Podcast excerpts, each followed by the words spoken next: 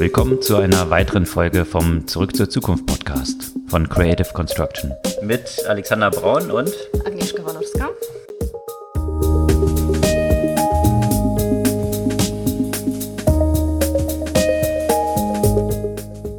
Was gab es Neues letzte Woche? Auf der einen Seite gab es viel Fortsetzung von äh, der Woche davor, könnte man sagen. Zum Beispiel, mhm. dass dieses Assembly Bill 5, worüber wir letzte Woche schon viel gesprochen haben. Wo es um diese ganze Gig Economy geht genau. und Uber und, und so weiter.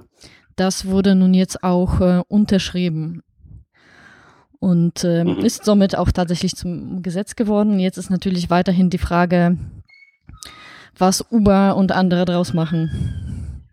Ja, weil das das Leben für die auch nicht leichter machen wird, dass man auch ohne diesen Assembly Bill ja davon ausgeht, dass Uber dieses Jahr 8 Milliarden Verlust machen wird. Da waren noch so ein paar Sonderzahlungen für Aktienoptionen, Kompensationen drin, aber trotzdem eben Milliardenverluste und äh, da war diese Mehrkosten waren da noch gar nicht reingerechnet. Also das macht das Leben sicherlich nicht einfacher von den ohnehin gerade mhm. so ein mhm. bisschen angezählten vorigen Stars, Unicorns, die jetzt so ein bisschen ihre Bewertung rechtfertigen müssen und bei Uber eben über 50 Prozent seit dem Börsengang an der Börse schon verloren haben an Wert. Tja. Schauen wir mal, wie das, wie das weitergeht. Und grundsätzlich das ganze Thema Regulierung von ähm, Technologieunternehmen ist auch ein Dauerthema in, äh, in äh, USA. Und interessanterweise habe ich gerade auch Resultate von einer Befragung gelesen. Und äh, wirklich 70 Prozent der Amerikaner äh, sind stark dafür oder dafür oder stark dafür, dass diese äh, Unternehmen wie jetzt Amazon und Google aufgebrochen werden. Und ich finde es halt interessant in einem Land, ähm, ja, wo letztendlich doch die Mehrheit oder ein großer Teil der Bevölkerung eher Regulierung skeptisch entgegenkommt. Und äh, hier sieht man ja auch kaum Unterschiede, auch bei den Unterstützern von, von so einem Aufbrechen von den Unternehmen zwischen Demokraten und Republikanern. Das ist eigentlich eins zu eins das Gleiche.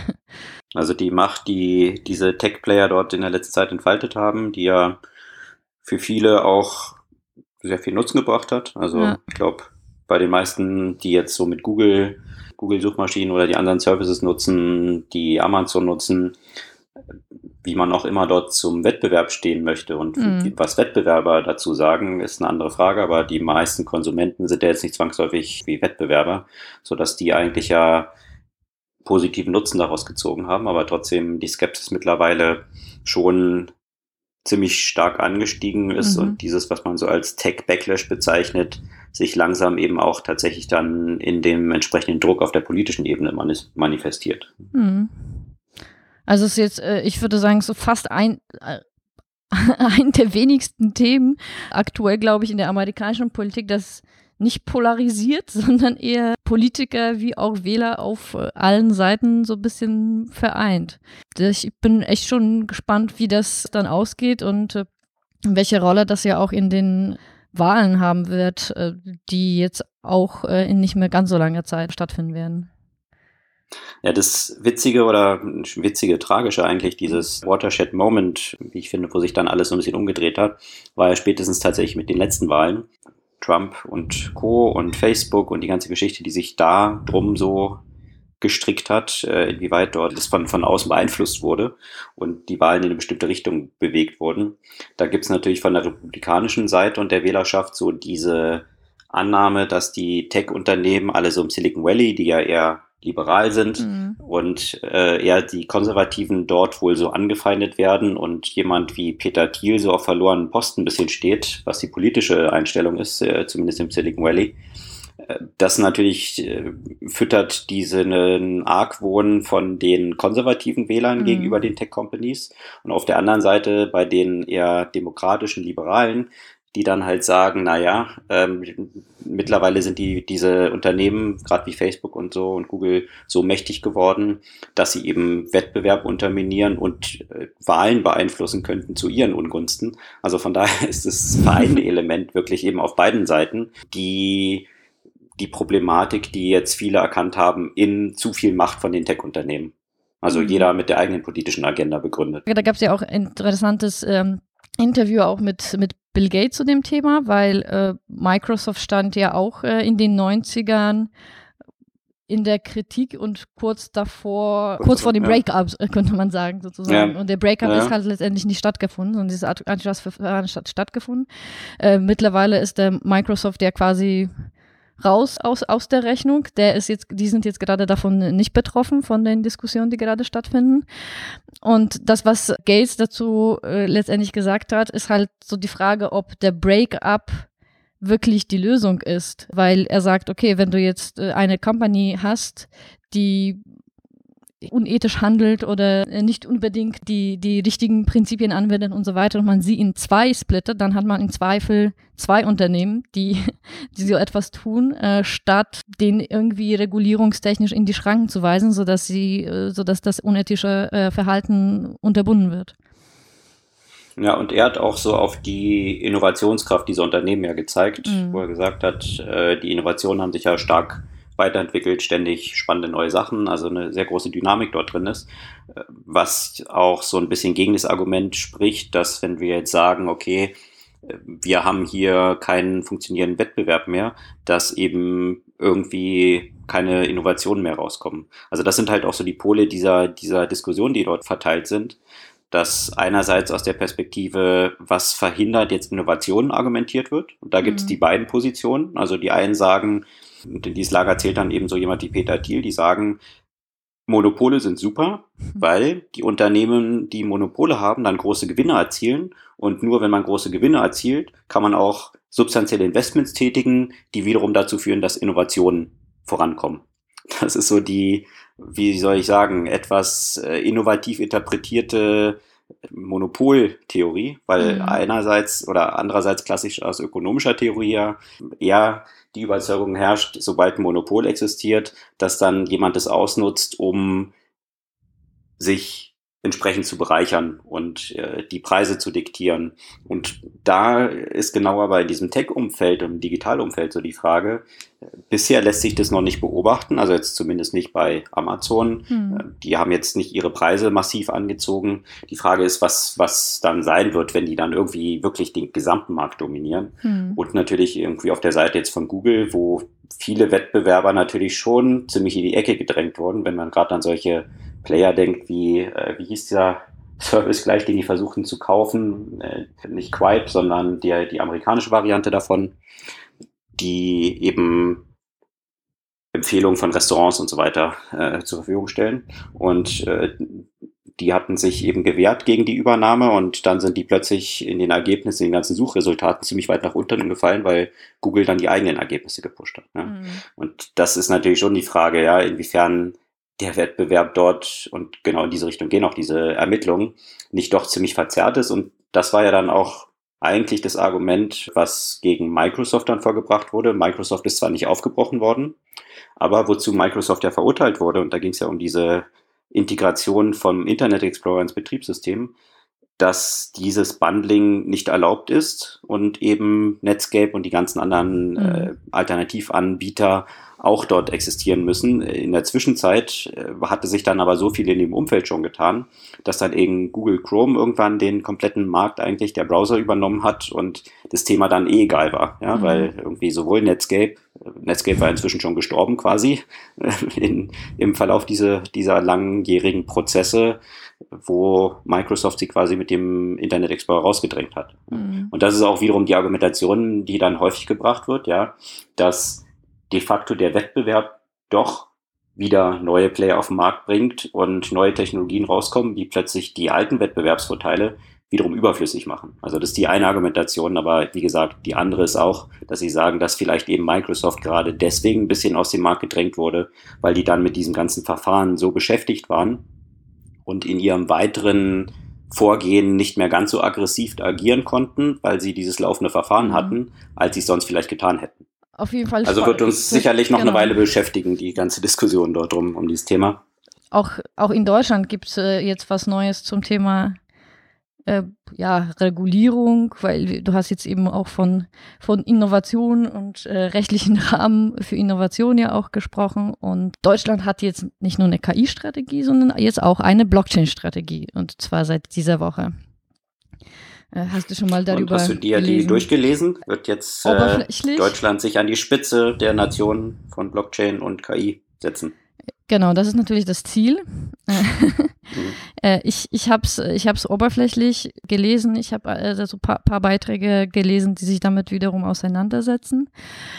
Und der Punkt ist halt, ja, wie, wie immer bei solchen Strategien, das sind immer tolle Sachen, die da geplant werden. Die Frage ist dann letztendlich, wie das, äh, wie das letztendlich umgesetzt wird. Was an der Strategie kritisiert wird, ist, dass sie doch einen starken Fokus auf den Finanzbereich hat, was, was Blockchain angeht. Also das sind so die mhm. konkretesten Maßnahmen, die äh, letztendlich dort besprochen wurden. Die anderen Themen wie digitale Identität, wie Smart Contracts, die werden da ja auch erwähnt, sind aber jetzt noch nicht so konkret. Äh, also letztendlich, was am konkretesten ist und wahrscheinlich so als nächstes tatsächlich stattfinden wird, ist das Thema Wertpapiere auf der Blockchain. Das Thema Euro auf der Blockchain, also dass, äh, dass bestimmte E-Money-Regulierungen definiert werden, dass traditionelle, wenn man das so, so sagen kann, Kryptos wie jetzt äh, Bitcoin und Ethereum auch eine gewisse Grundlage, gesetzliche Grundlage bekommen äh, mit so einer neuen BaFin-Lizenz, die dann noch spezifiziert werden kann. Und äh, mhm. was auch definiert wurde, ist, dass so private Stablecoins wie zum Beispiel eben Libra äh, nicht gerade erwünscht sind. Ja, genau. Da hat es ja nicht nur aus Deutschland viel Widerstand gegeben, sondern eigentlich weltweit, was eigentlich ja zu erwarten war. Von der Notenbank in den USA bis hin zum Finanzminister in Frankreich. Mhm. Und also wirklich ganz Europa hat jetzt eigentlich auch schon definiert, dass äh, Libra hier nicht willkommen ist. Und äh, ja, das war eigentlich ja zu erwarten, wenn ich halt sage, okay, ich habe potenziell hier ein Tool oder, oder ja, wie soll man es definieren? Währung ist es ja nicht so richtig offiziell, aber man kann damit auch zahlen. Also sowas, was sich, was sich in einem Raum bewegt, der die Geldpolitik der einzelnen Notenbanken ja so ein bisschen in Frage stellen konnte und auch die Macht und die, die Autonomie von den einzelnen Ländern, hm. dann ist ja klar, dass es dort eine Menge Pushback geben wird und das sieht man jetzt und weiß nicht genau, wird man dann sehen, wie Facebook damit versuchen wird umzugehen und die Leute dort, äh, wie, sie, wie sie der, äh, die, die Regierung und Notenbanken dort überzeugen wollen. Ansonsten gab's auch noch, wie ich finde, eine sehr spannende Ankündigung und die kam vom Senior Vice President Operations von Amazon, mhm. Dave Clark. Und der hat äh, bekannt gegeben, dass sie soeben eine Order von 100.000 Vans, also diesen Transportern, platziert haben. 100.000, das mhm. muss man in Relation setzen. Wenn du dir so US Postal Services anschaust, mhm. ja, die haben eine Lieferflotte von 140.000. Wenn du dir UPS anschaust, die haben eine Lieferflotte von 123.000. Und Amazon bestellt mal eben 100.000 Vans. Ja, also da sind sie schon ziemlich nah dran an den aktuell größten Logistics-Playern dann, jetzt zumindest in Nordamerika. Mhm, mhm. Der Auftrag hat ein Volumen von 4 Milliarden. Mhm. Ja, so viel Geld kann dem Amazon einfach mal in die Hand nehmen. Und die sollen ab 2021 dann auf der Straße sein. Das ist aus zweierlei Perspektive sehr interessant. Einerseits aus Perspektive von den Logistikern, die halt immer gesagt haben, naja, Amazon die machen da halt auch ein bisschen was, aber die sind ja in einem anderen Markt. Also die, die sind ja nicht Wettbewerber. Die sind ja ein ganz wichtiger Kunde von uns und die können auch nicht ohne uns. Haben wir da nicht da, vor kurzem so ein schönes Video-Interview gepostet mit äh, dem CEO genau. von äh, UPS, war das? Ja, von FedEx war Oder das. Oder FedEx, genau, ja, aber, FedEx, ja. aber das ist von 2017 genau, dieses ja. Video gewesen, wo, wo er eben, naja, ziemlich vom hohen Ross herunter mhm. so ein bisschen belehrt, warum Amazon halt nicht in ihrem Business ist. Mhm. Äh, ich glaube, wenn man so ein bisschen die letzten paar Jahre nicht ganz verschlafen hat, haben das schon viele CEOs von vielen unterschiedlichen Unternehmen aus vielen unterschiedlichen Industrien versucht, diese Argumentation zu führen. Bisher ist Amazon dort eigentlich ziemlich gut gefahren. Sich da nicht so groß drum zu kümmern, in welcher Industrie sie jetzt gerade sind, mhm. sondern zu schauen, wie können wir unseren Kundennutzen irgendwie maximieren und wenn es dafür Sinn macht, dann machen wir das. Und wenn es dann richtig gut funktioniert, dann bieten wir das auch anderen an. Also wenn ich jetzt 100.000 Vans selbst betreibe, dann kann Amazon entweder davon ausgehen, dass sie halt weiter exponentiell wachsen werden oder dass sie halt, wie sie es halt auch mit Hosting und zig anderen Themen, Warehousing auch machen, ihr Geschäft dann nachher eben auch Wettbewerbern öffnen, die dann eben auch nicht mehr FedEx, UPS, DHL und Co. vielleicht irgendwann benutzen werden, sondern das dann mit Amazon Delivery irgendwie machen. Mhm. Also das ist die, die eine Komponente, die ich da interessant finde, wie diese Industrie dort so ein bisschen disrupted wird durch Amazon. Die andere Komponente ist, dass diese 100.000 Vans eben nicht von General Motors oder Daimler oder Volkswagen bestellt wurden, sondern von einem Unternehmen Rivian. Ich weiß nicht, ob du schon von Rivian äh, schon mal gehört hast. Mhm. Das war ein Unternehmen im Mobility-Bereich, wo ähm, Amazon Anfang des Jahres 700 Millionen investiert hat. Mhm. Und die stellen Elektrofahrzeuge her. Und das war jetzt eigentlich noch gar nicht so bekannt, dass die auch solche Elektrovans herstellen. Also diese Ankündigungen des Elektrovans äh, erfolgte dann eigentlich eher so durch Amazon mit der Ankündigung dieser Bestellung dieser Elektrovans. Und äh, das ist natürlich auch schon nochmal noch mal interessant. 100.000 Fahrzeuge mit 4 Milliarden. Dieser Umsatz, der landet dann halt eben nicht bei den gewohnten Playern im Automobilbereich, die ja auch so ein bisschen Schwierigkeit hatten, dort äh, mit ihrer Elektri äh, Elektrostrategie, Elektrofahrzeuge, äh, Vans dort auf die Straße zu stellen die Post hat in Deutschland dann ja hier so ein eigenes Thema dann aufgebaut mit so Elektro-Delivery-Vans, mhm. dann aber auch jetzt wieder eingestellt. Das, deswegen finde ich es eben auch noch interessant, ja, weil das tatsächlich auch diesen existierenden Automobilplayern natürlich äh, eine ganze Menge Kopfschmerzen wahrscheinlich jetzt bereitet wird, bereiten wird, wenn jetzt einfach 100.000 Elektrovans eben nicht mehr bei ihnen bestellt werden. Ja? Also, und das äh, hat demnach meiner, meiner Ansicht nach eben ziemliche Welleneffekte in die Logistikindustrie, aber auch in die Automobilindustrie. Ja, und ich glaube, potenziell kann es ja auch ein wichtiger Schritt sein, grundsätzlich die Elektromobilität noch stärker zu etablieren, ja, weil das ist ja auch doch eine ganz große Menge an Elektroautos, die wirklich, die, die auf einmal auf den Markt kommen. Heißt es zum Beispiel, dass, dass dann auch mehr Bedarf nach entsprechender Infrastruktur existieren wird zum Beispiel und äh, kann, kann die Tatsache, dass diese Infrastruktur dann ja auch entsteht, auch weiterhin die Elektromobilität auch zum Beispiel im privaten Bereich befeuern. Ja, also irgendwie müssen die ihre Fahrzeuge ja betreiben können. Genau. Äh, wobei das dann meist gerade bei diesen Vans natürlich eher kurze Strecken kurze sind, Strecken, so für die letzte Meile. Mhm. Ähm, also da brauchst du jetzt nicht zwangsläufig so ein, so ein äh, flächendeckendes äh, Ladesystem oder so, ja, dass du, dass mhm. du halt diese weiten Strecken dann auch im Zweifel zurücklegen kannst. Aber klar, ich denke, das wird natürlich dort auch, muss da entsprechend die Infrastruktur geschaffen werden. Und wenn da so substanzielle Investments reinfließen, das äh, wird in irgendeiner Weise das natürlich schon voranbringen. Mhm. Spannend. Bisschen damit zusammenhängt auch eine andere Meldung, die dann nämlich von Daimler kam und die, wie ich fand, überraschenderweise hier in diesen ganzen Massenmedien so gut wie gar nicht behandelt wurde. Ja? Und die Meldung war, dass Daimler bekannt gegeben hat, dass sie jetzt eigentlich ihren letzte Generation von Verbrennungsmotor vorgestellt haben oder äh, bekannt gegeben haben, dass sie keine weiteren Verbrennungsmotoren, keine Entwicklung von weiteren Verbrennungsmotoren mehr planen. Das passt ja so ein bisschen in dieses Thema eben der Elektrifizierung rein.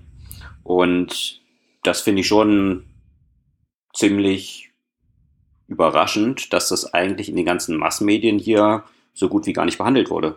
Ähm, das ist ja schon ein ziemlicher Shift von, von so einem großen Player, in dem oder bei dem der Verbrennungsmotor so ein zentrales Element ist. Also wenn Daimler halt keine Verbrennungsmotoren mehr herstellt, da hängen ja eine Menge Arbeitsplätze dran, da hängt eine, die ganze Strategie, die ganze, wie das Unternehmen dann strukturiert ist, auch mit dran. Und ich wundere mich da so ein bisschen, wie unter ferner Liefen das dann erfolgt, wenn man mal in Relation dazu setzt, wie viel über Diesel irgendwie diskutiert wurde, mit den im Vergleich zum gesamten Verbrennungsmotor relativ überschaubaren Konsequenzen. Interessante Neuigkeiten, die ich diese Woche auch gelesen habe, kamen aus dem Bereich des Quantum Computing. Okay. Und zwar darüber haben wir schon, schon länger nicht gesprochen.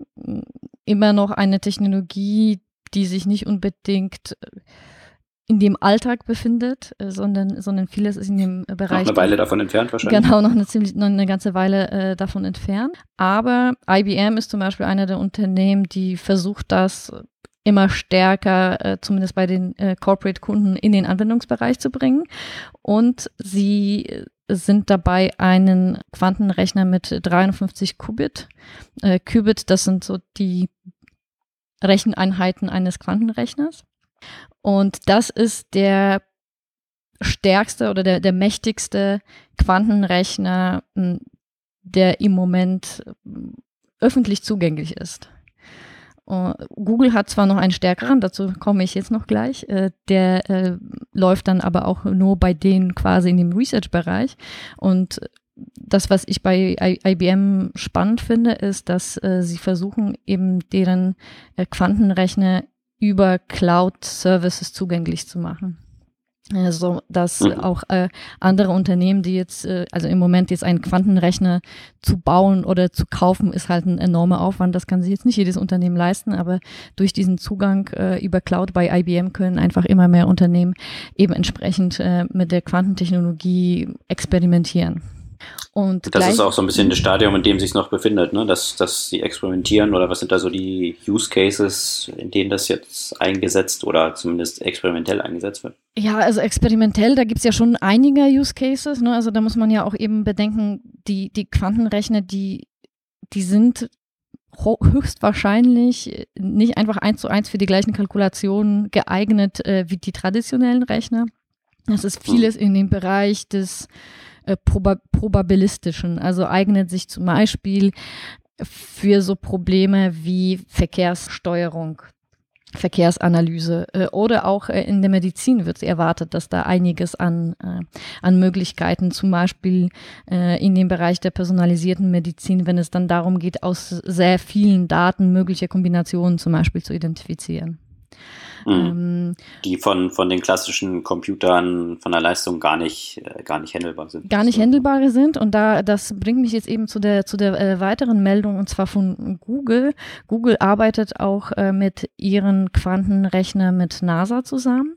Und sie haben angekündigt, das erste Mal überhaupt äh, die sogenannte Quantum, Quantum Supremacy erreicht zu haben. Und äh, Quantum Supremacy heißt letztendlich eine Fähigkeit eines Quantencomputers, eine Rechenaufgabe zu erfüllen, die auch von den stärksten, mächtigsten traditionellen Supercomputer nicht erledigt werden kann.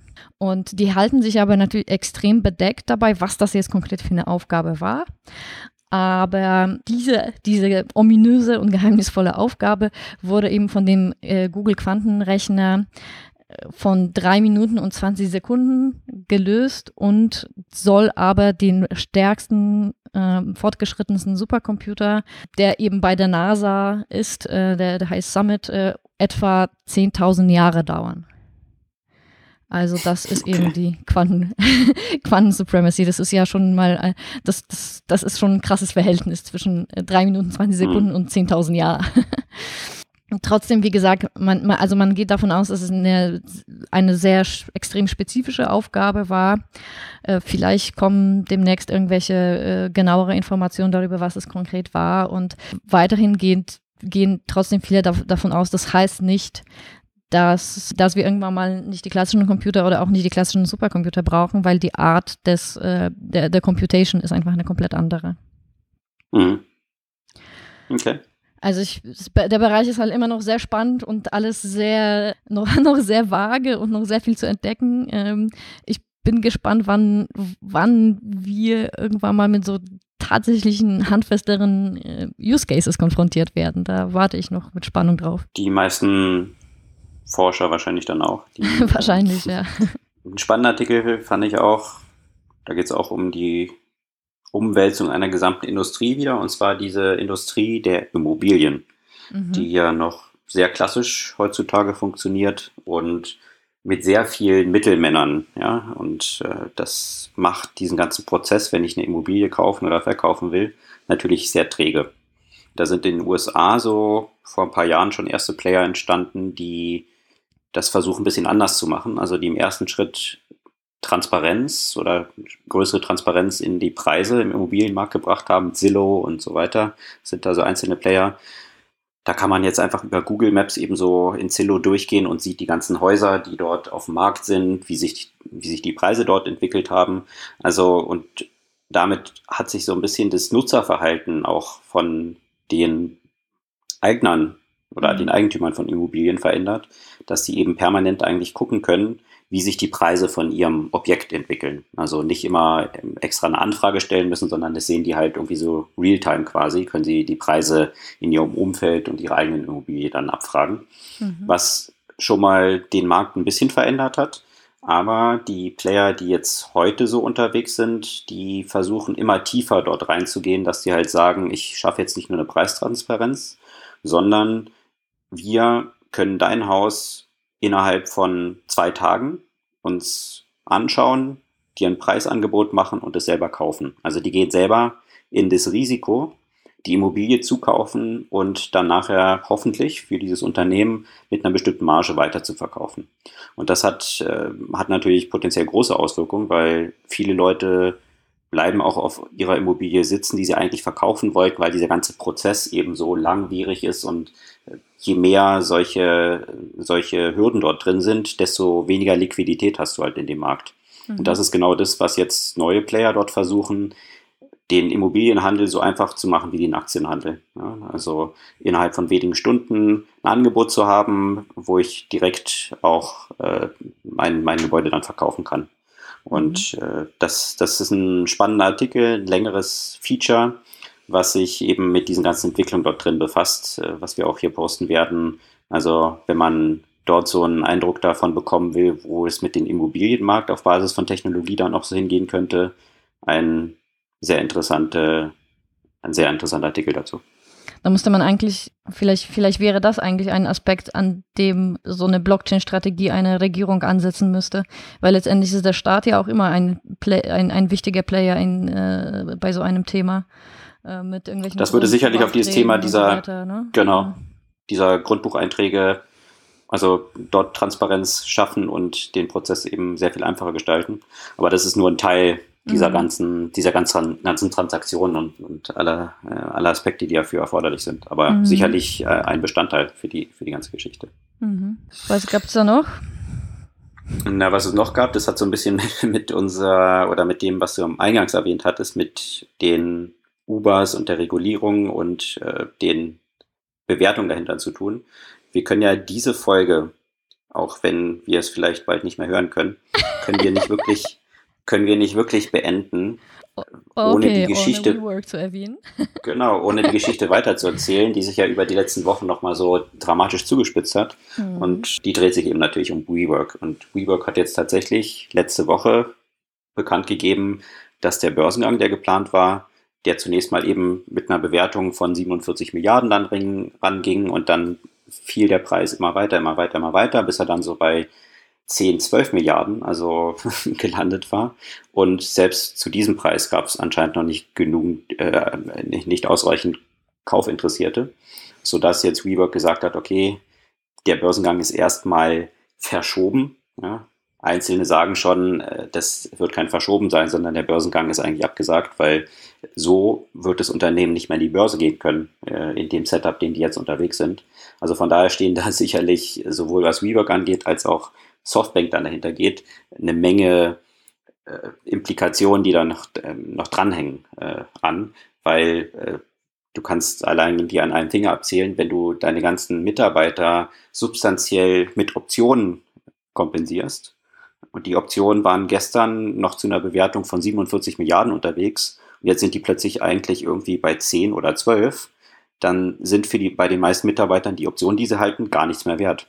Mhm. Das wird natürlich schnell dazu führen, dass die gefragtesten Mitarbeiter von WeWork morgen weg sind. Ja? Also das kann eben schnell dazu führen, dass, dass du jetzt wirklich so ein Brain Drain hast äh, in so einem Unternehmen.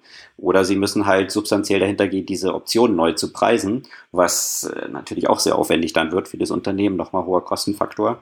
Und ähm, das sieht man schon äh, in, in den Märkten der Gründer von WeWork, Adam Newman, äh, der hat ja bei vielen großen Banken so ein ja, Kreditfenster.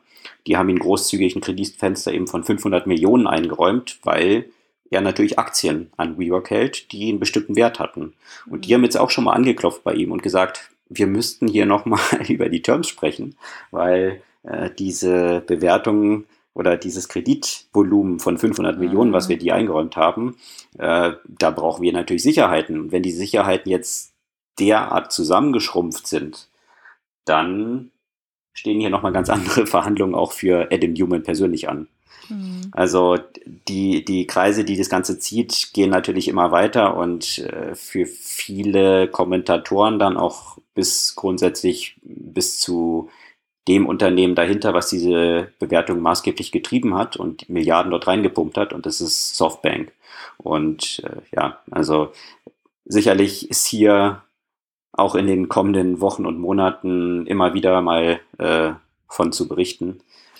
Aber eben äh, zunächst mal hat es diesen Höhepunkt erreicht, dass die der IPO oder der Börsengang jetzt erstmal von WeWork abgeblasen wurde. Ja, bin ich echt gespannt, wie das, wie das weitergeht und was so die nächsten Schritte sein werden, weil sie werden ja auch sicherlich äh, bei die, der Burn Rate werden sie ja Geld brauchen und irgendwie müssen sie es ja auch beschaffen. Und wenn das jetzt nicht auf der Börse ist, dann. Exakt. Wo und zu welcher Bewertung und. Seit ja. 2016 ist der einzige mhm. Investor in WeWork Softbank, Softbank. gewesen. Mhm. Ja, das ist auch immer ein Risiko, wenn man sich anschaut, äh, wer investiert in Unternehmen. Wenn kein anderer VC seit 2016 dort mitgegangen ist, hängt das alles sehr stark an, WeWork, äh, an, an, an Softbank. Mhm. Und Softbank wird wahrscheinlich jetzt auch Schwierigkeiten haben, zu argumentieren, dort weiteres Geld reinzustecken. Bloß welcher andere Fonds wird dort Geld reinstecken? Und wenn ja, zu welcher Bewertung? Äh, und naja, Börsengang, der Weg ist auch zu. Geld leihen wird natürlich jetzt auch zu ganz unterschiedlichen oder, oder komplett äh, nachteiligen mhm. Terms dann kommen. Mhm. Also, und wie du sagst, bei der Burnrate, die müssen ja eine Menge an Geld auch zahlen für diese Flächen, die sie langfristig mieten, um sie dann kurzfristig eigentlich unterzuvermieten, kann so ein Unternehmen dann auch ziemlich schnelles Geld ausgehen. Und mhm. äh, das wird dementsprechend noch echt spannend werden. Mhm. Dazu, muss, dazu fällt mir, ähm, ich weiß nicht, ob du noch irgendwelche Themen hast, aber das, die Buchemp Buchempfehlung äh, fehlt mir jetzt gerade deswegen, weil man das ganze Thema rund um WeWork eigentlich mit dem Titel des Buches äh, bezeichnen kann, und zwar Everything is Fucked. Lass mich raten, von wem das Buch ist. Mark Manson. Genau, von Mark ja. Manson. Also der eine oder andere hat vielleicht schon von dem Buch gehört oder gelesen, The Subtle Art of Not Giving a Fuck. Das ist jetzt das nächste Buch von ihm, was dieses Jahr rausgegangen ist, heißt eben Everything is Fucked mit einem äh, Untertitel äh, The Book About Hope. Mhm. um das dann doch noch ein bisschen weicher zu machen. Und es ist so ein bisschen ähnlich wie mit, äh, mit dem anderen Buch. Es ist sehr unterhaltsam.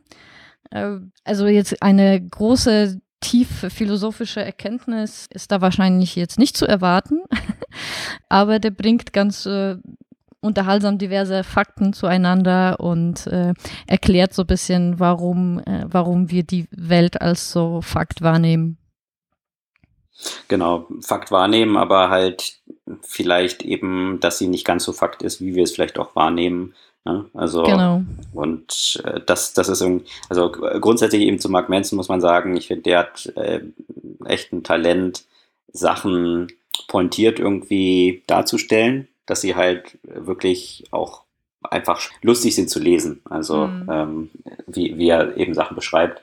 Und äh, zum Teil auch echt ja eigentlich so philosophisch recht tiefe Themen recht leicht verpackt und, und äh, zusammenbringt. Ja? Also wie du sagst, es ist jetzt, wird jetzt, ist jetzt nicht die, die Riesenerkenntnis, aber einfach bestimmte Aspekte von Nihilismus angefangen bis hin zu dem eigentlich dann Hoffnung fürs Leben daraus zu entwickeln oder den Sinn des Lebens, äh, naja, wie auch immer, wie alle jetzt da rumrennen und dann den Sinn des Lebens jetzt in äh, zig unterschiedlichen Sachen dann plötzlich entdeckt haben.